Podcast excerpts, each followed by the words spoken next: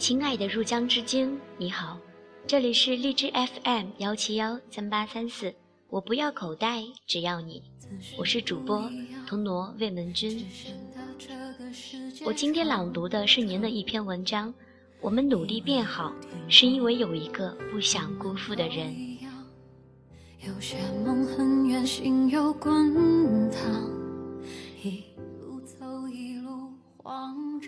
我在的一个微信瘦身交流群里，姑娘们分享决心瘦身减肥的初衷。不少人说起自己减肥成功前后，周围的人态度反差有多大。一个姑娘从一百四十斤瘦到如今的两位数，有感而发，很诚恳地写了很长的一段话。是的，你胖或瘦，真正爱你的人是不会介意的。但是我瘦了，全世界都说他有眼光，可谁也不知道，在我胖的时候，大家都说他眼瞎。他从来没有给过我压力让我减肥，只有一次我因为胖生病了，他才提过一句。我瘦了以后，很多人问我会不会抛弃他，我说不会。我们是真爱。我瘦了，在看到以前对我爱理不理，现在反倒凑上来献殷勤的，都会觉得很虚伪。胖，我还是我；我瘦，也是我。我拼命减肥，不是为了迎合那些肤浅的审美，而是为了遇见更美好的自己，也是给他一个美好的自己。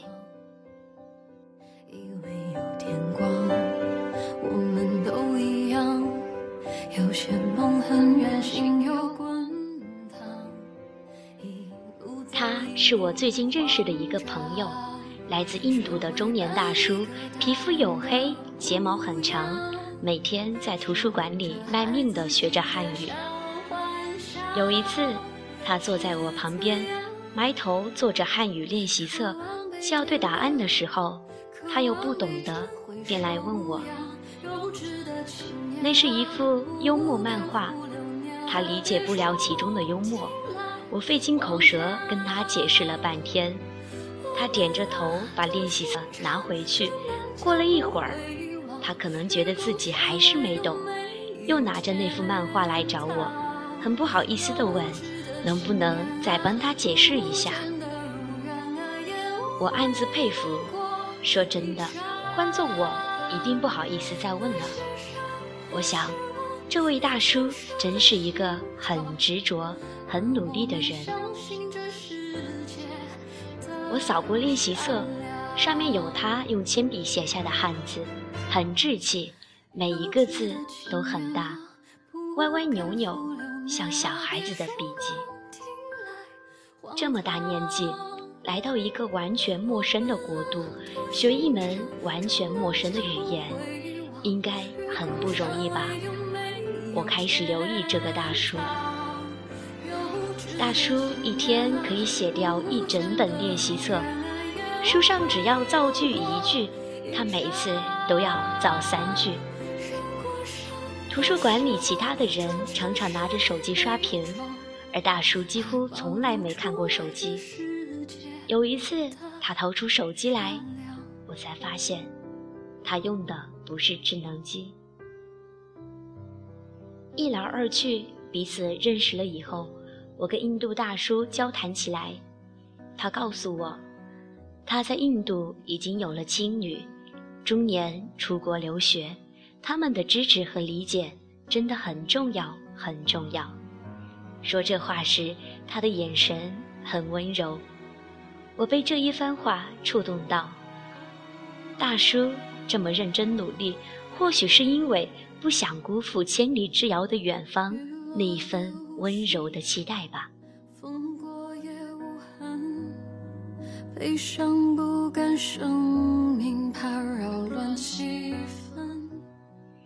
一个读者的故事，他学生时代暗恋过一个很优秀、很优秀的男孩子。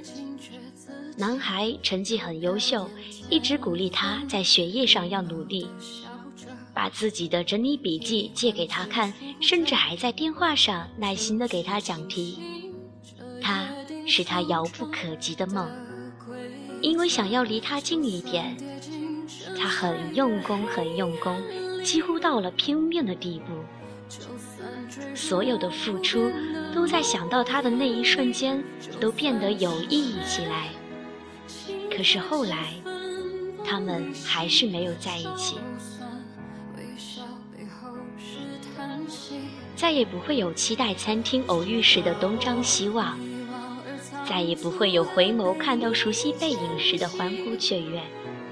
可是，他从来没有后悔喜欢过他。甚至感激自己因为喜欢他而努力变优秀的日子。他说：“没有他，我不会变成今天的我。”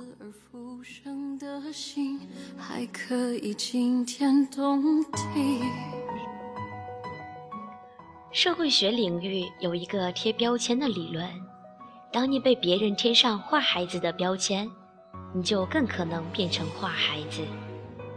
感谢曾经看好我们的人，父母、前辈、友人，亦或是仅仅出于客套的陌生人。因为被期待，我们肩负起一种使命感，想让自己变得像对方所说的一样优秀。我们的努力是为了自己，但是如果没有你，我可能做不到那么努力。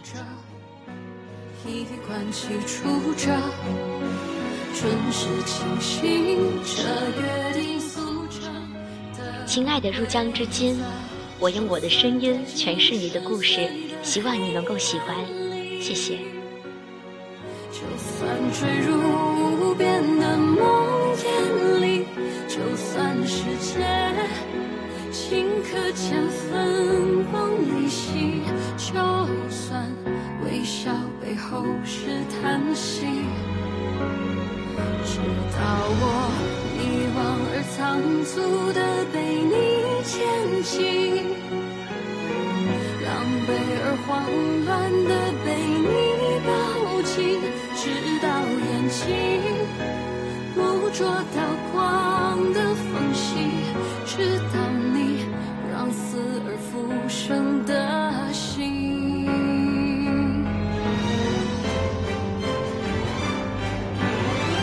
就算跌进深邃的黑暗，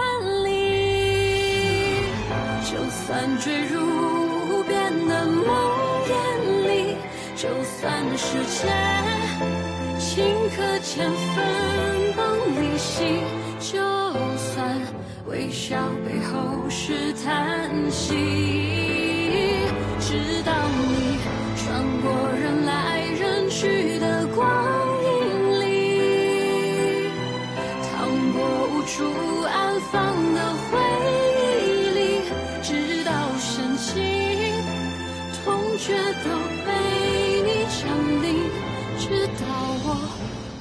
看不清的生命还可以惊天动地。